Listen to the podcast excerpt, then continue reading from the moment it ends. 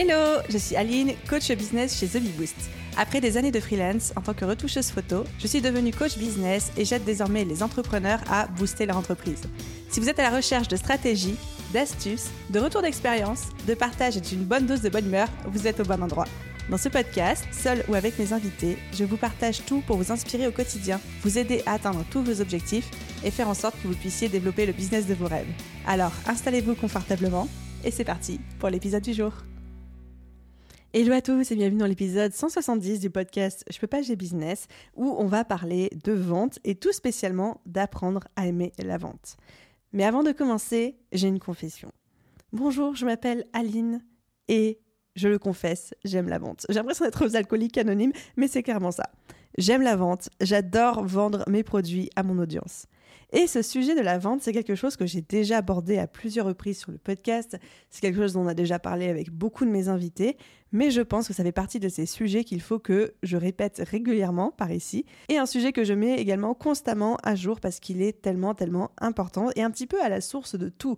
Parce qu'au final, en tant qu'entrepreneur, je le dis souvent, c'est de notre responsabilité de vendre à nos clients. Ce n'est pas la responsabilité ou le rôle de nos clients de nous trouver, de nous démarcher, de demander qu'est-ce qu'on a à leur vendre et d'acheter chez nous. C'est de notre responsabilité de faire tourner notre business en vendant à nos clients. Et donc apprendre à aimer la vente, tomber en amour avec la vente, c'est un petit peu la clé pour avoir un business serein, un business qui apporte du chiffre d'affaires. Enfin, en tout cas, c'est une des clés, mais une clé très très importante.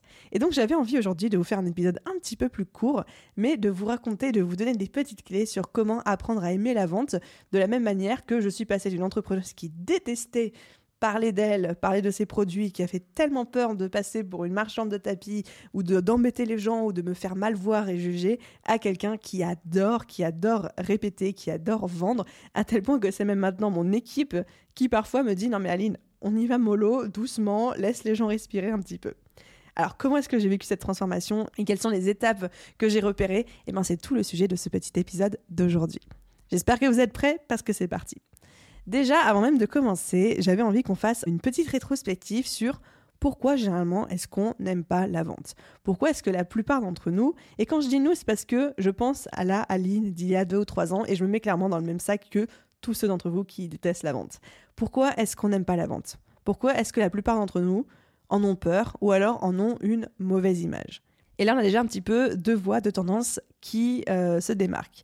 On a les gens qui ont peur de la vente il y a les gens qui n'ont pas forcément peur, mais qui en ont une mauvaise image. Alors, explorons un petit peu ça.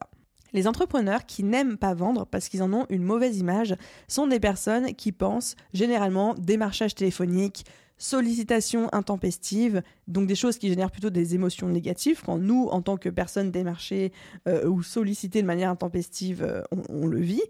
Et on se dit bah, que si nous, on commence à vendre, eh ben, ça va faire ce même genre d'émotion, ça va générer ce même genre d'émotion chez les autres.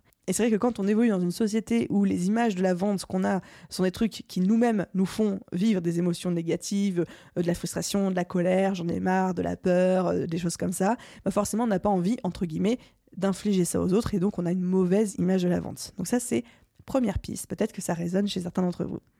Deuxième piste, il y a les entrepreneurs qui ont peur de la vente. Peur de la vente parce qu'ils pensent que quand ils vont essayer de vendre, ils vont essuyer des échecs, des refus et donc être rejetés, ou alors qu'ils vont déranger la personne, donc là encore on arrive sur le rejet, ou alors être jugé, passer pour des vendeurs de tapis, des personnes intéressées, et donc être rejeté. Donc la peur de l'avance, c'est souvent la peur du rejet, la peur de ne pas être bien considéré par d'autres êtres humains, la peur d'être mis à l'écart.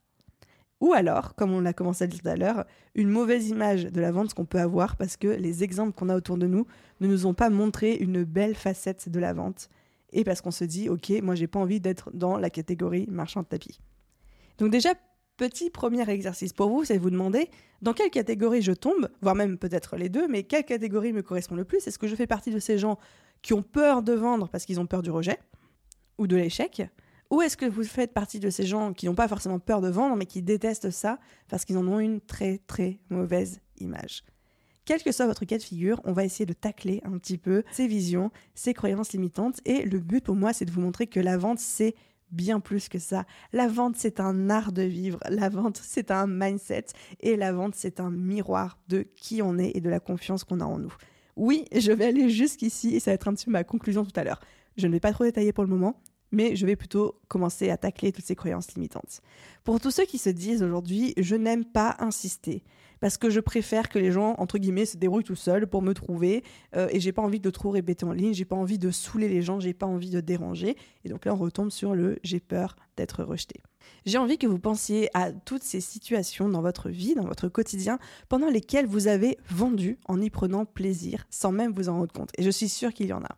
Par exemple, ça peut être le fait de recommander votre restaurant préféré à un contact, à un ami, à un membre de votre famille qui vous demande Eh, t'as pas une recommandation d'un Italien? Ah, bah si, j'ai cet Italien-là que j'adore, euh, et, machin si, le serveur il est trop sympa, leurs lasagnes elles sont à tomber par terre, euh, en plus généralement ils t'offrent le café à la fin, etc. Qu'est-ce que vous faites? Là, vous êtes en train de vendre votre resto préféré à la personne qui vous a demandé la recommandation. Ou alors vous faites du shopping avec votre meilleure amie, je donne souvent cet exemple-là aussi. Elle essaye une robe qui lui va tellement bien et là vous dites Mais si, il faut absolument que tu prennes cette robe, la couleur te va trop bien, la coupe est magnifique, en plus ça te fait un boule d'enfer, etc. Qu'est-ce que vous faites? Vous êtes en train de vendre la robe à votre meilleure amie. Et du coup, quel est le point commun entre le restaurant et cette robe qui fait que c'était facile pour vous de vendre et de faire cette recommandation? Eh bien, c'est parce que ce n'était pas votre produit, mais celui de quelqu'un d'autre. Et du coup, comme vous étiez neutre, c'est-à-dire vous n'étiez pas intéressé pour dire c'est bien, c'est pas bien, achète, n'achète pas, bah, vous n'aviez pas peur que la personne en face de vous pense que vous êtes intéressé entre guillemets, et du coup vous n'aviez pas de difficulté à vendre parce que pas de jugement, vous étiez neutre, c'est pas votre produit, donc il n'y avait pas non plus de conséquences derrière pour vous. Et donc là, j'ai envie de vous dire qu'en fait, ce n'est pas la peur de vendre que vous avez, mais c'est la peur de ce que les gens vont penser de vous. Donc là, on n'est plus sur de la peur de vente, donc là, on n'est plus sur de la peur de vendre, mais vraiment de la peur du regard des autres, la peur du rejet, et du coup de la confiance en soi aussi. Parlons maintenant un petit peu de toutes ces personnes qui se disent j'ai peur de passer pour un marchand de tapis. C'est une expression qu'on connaît tous, c'est une expression qui revient beaucoup, c'est une expression que j'entends énormément. Un exemple pour tacler un petit peu ça. Imaginez que vous avez trouvé ou inventé une machine qui peut démultiplier l'argent. Donc c'est une machine, vous mettez un billet de 10 euros dedans et en fait elle vous en rend 100 euros. C'est automatique, ça marche à tous les coups. Vous avez breveté cette machine, elle est trop bien. Est-ce que vous allez avoir du mal à la vendre? Je pense que non. Parce que vous êtes tellement certain des résultats, c'est tellement ce qu'on appelle un no-brainer, c'est-à-dire il n'y a même pas de question qui se pose tellement le bénéfice est évident, que vous allez clairement avoir de la facilité à la, vendre, voire même envie de crier sur tous les toits, mais achetez ma machine. À quel moment t'as pas envie d'acheter une machine où tu mets 10 euros, elle t'en rend 100 dedans? Et donc là, pas de difficulté à vendre parce que vous êtes certain du résultat. Et donc encore une fois, là, on n'est pas sur de la peur de vendre, on est dans le manque de confiance en votre produit ou en votre service. C'est une donnée à laquelle on ne réfléchit pas toujours, mais plus vous allez avoir confiance en votre produit, plus vous allez avoir confiance en votre service et entre votre capacité à aider les gens autour de vous à atteindre X, Y, Z résultats, plus vous allez avoir de la facilité à leur vendre. Et si je prends mon propre exemple, avec la BSB Academy, mon gros programme, je suis tellement, mais tellement convaincue de la valeur de ce programme, tellement convaincue que n'importe quel entrepreneur devrait le suivre au moins une fois dans sa vie, que, un, déjà, j'ai envie de la donner gratuitement à tout le monde, parce que je suis en mode, c'est de l'utilité publique, ça devrait être remboursé par la sécurité sociale. Mais deux, je me souviens en plein lancement, j'avais envie d'envoyer entre un et deux emails par jour à mon audience pour leur dire à quel point ma formation était bien. Et c'est même mon équipe qui me disait, Aline, on y va mollo, un mail, quasiment un mail tous les deux jours, un mail par jour les derniers jours, ok, mais pas deux mails par jour, t'en fais trop, quoi. Donc, est-ce qu'aujourd'hui, vous avez un produit ou un service dont vous êtes tellement convaincu de la valeur que vous avez envie de le crier sur tous les toits? Parce que ça, c'est important.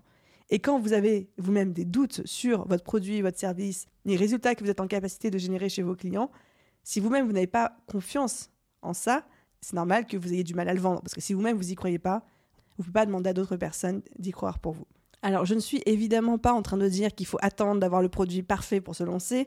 Vous savez que mon mantra préféré, c'est mieux vaut fait que parfait. Mais je dis juste qu'il faut être convaincu de la valeur qu'on peut apporter. Et donc là, on n'est plus sur de la peur de vendre, on est sur être convaincu de la valeur qu'on peut apporter, donc de la confiance en nous, de la confiance en notre service, en notre produit, et d'un vrai travail réalisé sur nos offres au préalable. Parlons un petit peu maintenant de j'ai peur de déranger les gens qui n'osent pas vendre parce qu'ils ont peur de déranger la personne en face de nous. Prenons encore un exemple, parce que j'adore les petits exemples, j'adore les métaphores, la mise en situation. Si demain vous marchez dans la rue, vous êtes en train de vivre votre meilleure vie, et il y a une maman qui, euh, qui pousse une poussette, Et là, le bonnet du bébé tombe par terre, elle ne le voit pas, elle continue son chemin. Je pense que 99% d'entre vous, vous allez prendre le bonnet, courir après la maman et lui dire Excusez-moi, madame, vous avez fait tomber ce bonnet-là. Elle va vous regarder en mode Ah, mais oui, merci. Ou alors, si vous voyez quelqu'un qui s'apprête à faire une énorme bêtise, par exemple, il est sur son portable, traversé au feu rouge alors qu'un camion arrive, vous allez courir vers lui, vous allez lui prendre le bras, vous allez lui, dire stop, etc. Pourquoi je vous cite ces, exemples? Tout simplement pour vous montrer que dans votre vie de tous les jours, vous n'hésitez pas à déranger les gens lorsque c'est nécessaire, parce qu'ils ont fait tomber un truc par terre, ou parce qu'ils sont en train de se mettre dans une situation dangereuse, en train de faire une bêtise, etc. Donc vous n'avez pas peur de vendre parce que vous avez peur de déranger c'est la peur de comment ça va être perçu et jugé de l'autre côté. Parce que quand vous rendez le bonnet à la maman qui a fait tomber le bonnet de son bébé, vous vous doutez bien qu'elle va pas vous hurler dessus et vous accuser d'avoir volé un bonnet, ou alors vous dire comment oses-tu me déranger et m'importuner dans la journée, tout simplement parce que vous lui aurez rendu service. Pareil pour la personne qui s'apprêtait à traverser euh, au, feu rouge avec son portable à la main. Donc aujourd'hui, la peur que vous avez, ce n'est pas la peur de déranger, c'est la peur de comment ça va être perçu et jugé de l'autre côté. Donc on en revient à ce que les gens vont penser de vous. Et pourquoi je vous ai montré tous ces petits exemples et pourquoi je vous ai cité tout ça? Tout simplement pour vous montrer que on parle de peur de vendre, mais en fait, il n'y a pas de peur de vendre. Il y a ou un manque de confiance en nous, ou un manque de confiance en notre produit slash notre service. Donc la peur de vendre n'existe pas. C'est un petit peu ça mon discours et c'est jusque là que j'avais envie d'aller avec vous. C'est il n'y a pas de peur de vendre, il y a la peur de comment est-ce qu'on va être jugé, et il y a la peur de mon service, mon produit ne va pas générer les résultats nécessaires ou les résultats promis. Et là, vous êtes en train de vous dire, ok Aline, mais ça me dit toujours pas comment apprendre à aimer la vente. Parce que là, ok, j'ai compris que la peur de la vente, c'était pas de la vraie peur de la vente, mais ça me dit pas comment apprendre à aimer ça. Donc, par rapport à ça, on a deux pistes de travail. Piste de travail numéro une, travailler notre produit, notre offre, notre service jusqu'à en être tellement fier qu'on aurait envie, si on le pouvait, de le donner gratuitement à tout le monde, qu'on jugerait qu'il est d'utilité publique et qu'il devrait être remboursé par la sécurité sociale, et surtout qu'on a envie de le crier sur tous les toits. La confiance que vous avez en vos offres, en vos produits, en vos services, l'envie d'en parler peut vous aider à surpasser, et peut surpasser même de loin, la peur que vous avez d'en parler, et la peur que vous avez de vendre. Je ne sais pas si ça fait sens ce que je suis en train de dire, mais à un moment, quand on est tellement hypé par quelque chose, eh ben on n'a qu'une envie, c'est d'en parler à tout le monde.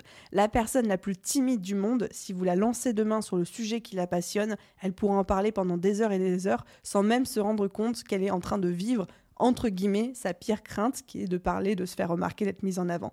Et ça, c'est un super shift à faire dans sa tête, de se rendre compte que quand on est suffisamment passionné par ce qu'on propose, eh bien on a envie d'en parler, quoi qu'il arrive, quelles que soient nos idées, nos idées reçues, nos croyances à l'extérieur.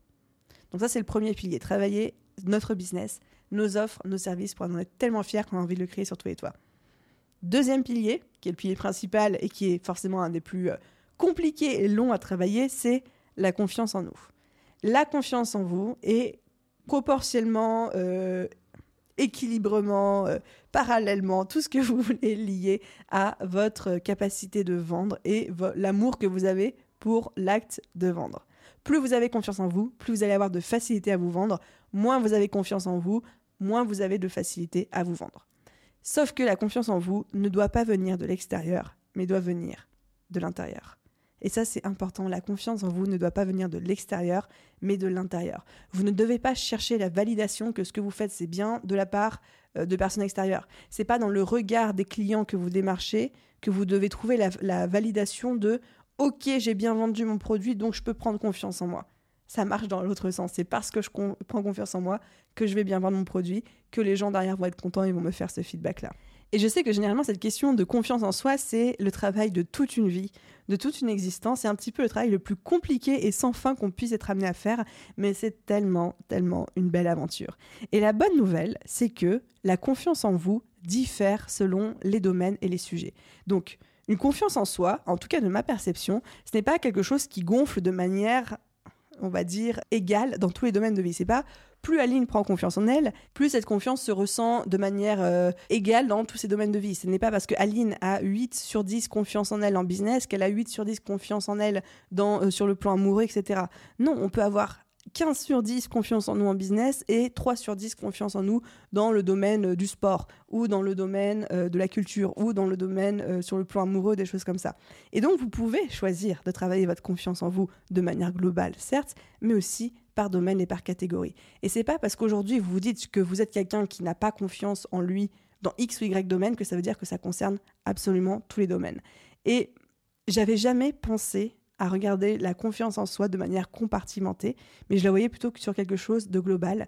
Et le jour où je me suis rendu compte que moi-même, dans ma vie, encore aujourd'hui, ma confiance en moi diffère totalement, quel que soit le contexte ou le domaine de vie dans laquelle, euh, par le prisme de laquelle je regarde ma confiance en moi.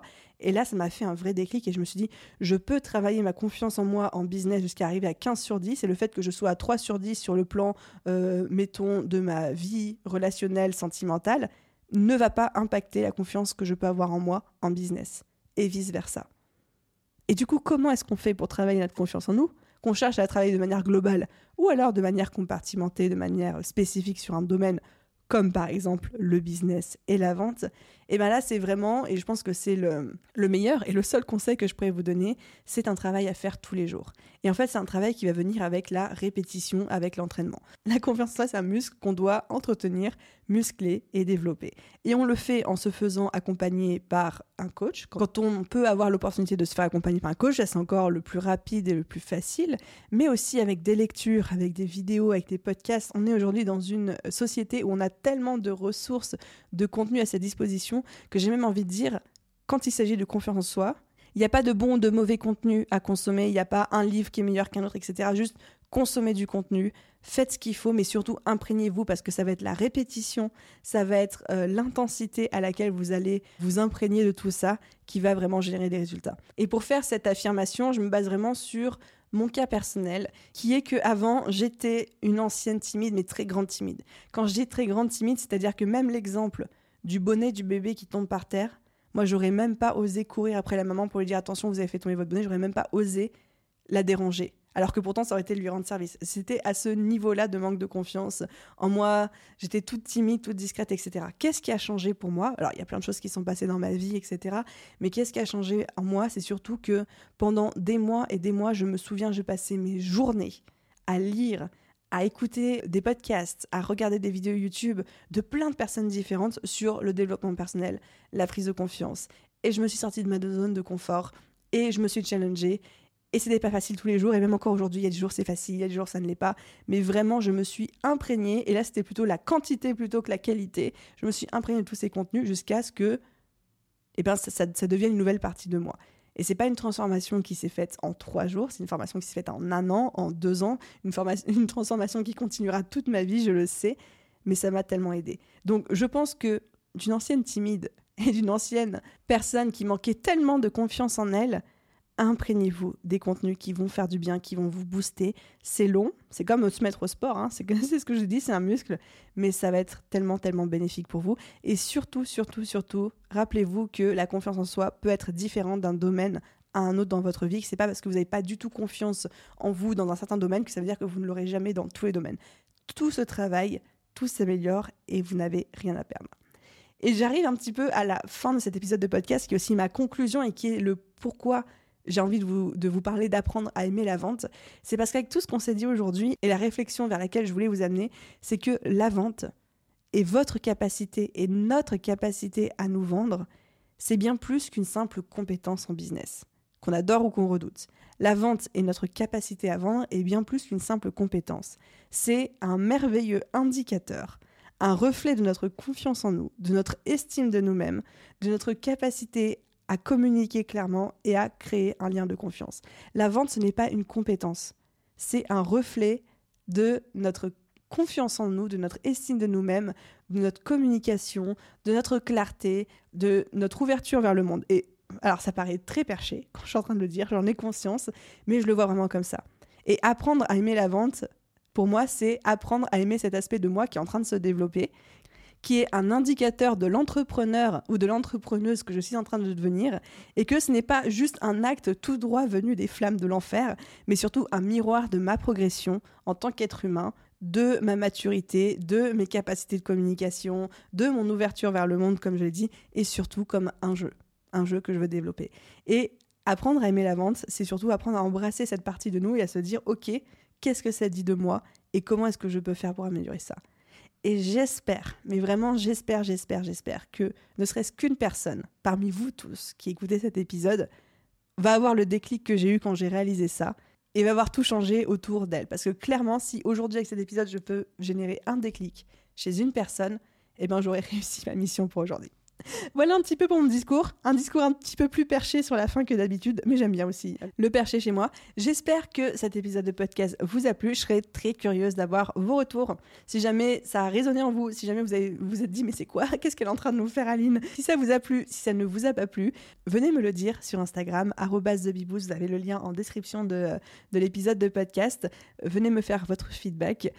Si cet épisode vous a plu, comme toujours, n'hésitez pas à laisser 5 étoiles sur votre plateforme d'écoute, un commentaire, c'est vraiment ça qui aide le podcast à se développer, à se faire connaître. Vous avez bien vu, je ne monétise pas ce podcast, je n'ai pas de sponsor, je n'ai pas de publicité, c'est uniquement mon temps et mon amour pour vous, parce qu'on est en mode cœur, cœur, love, love aujourd'hui. Bref, bref, j'arrête ici pour aujourd'hui. Un grand merci à tous ceux qui prendront la peine de le faire.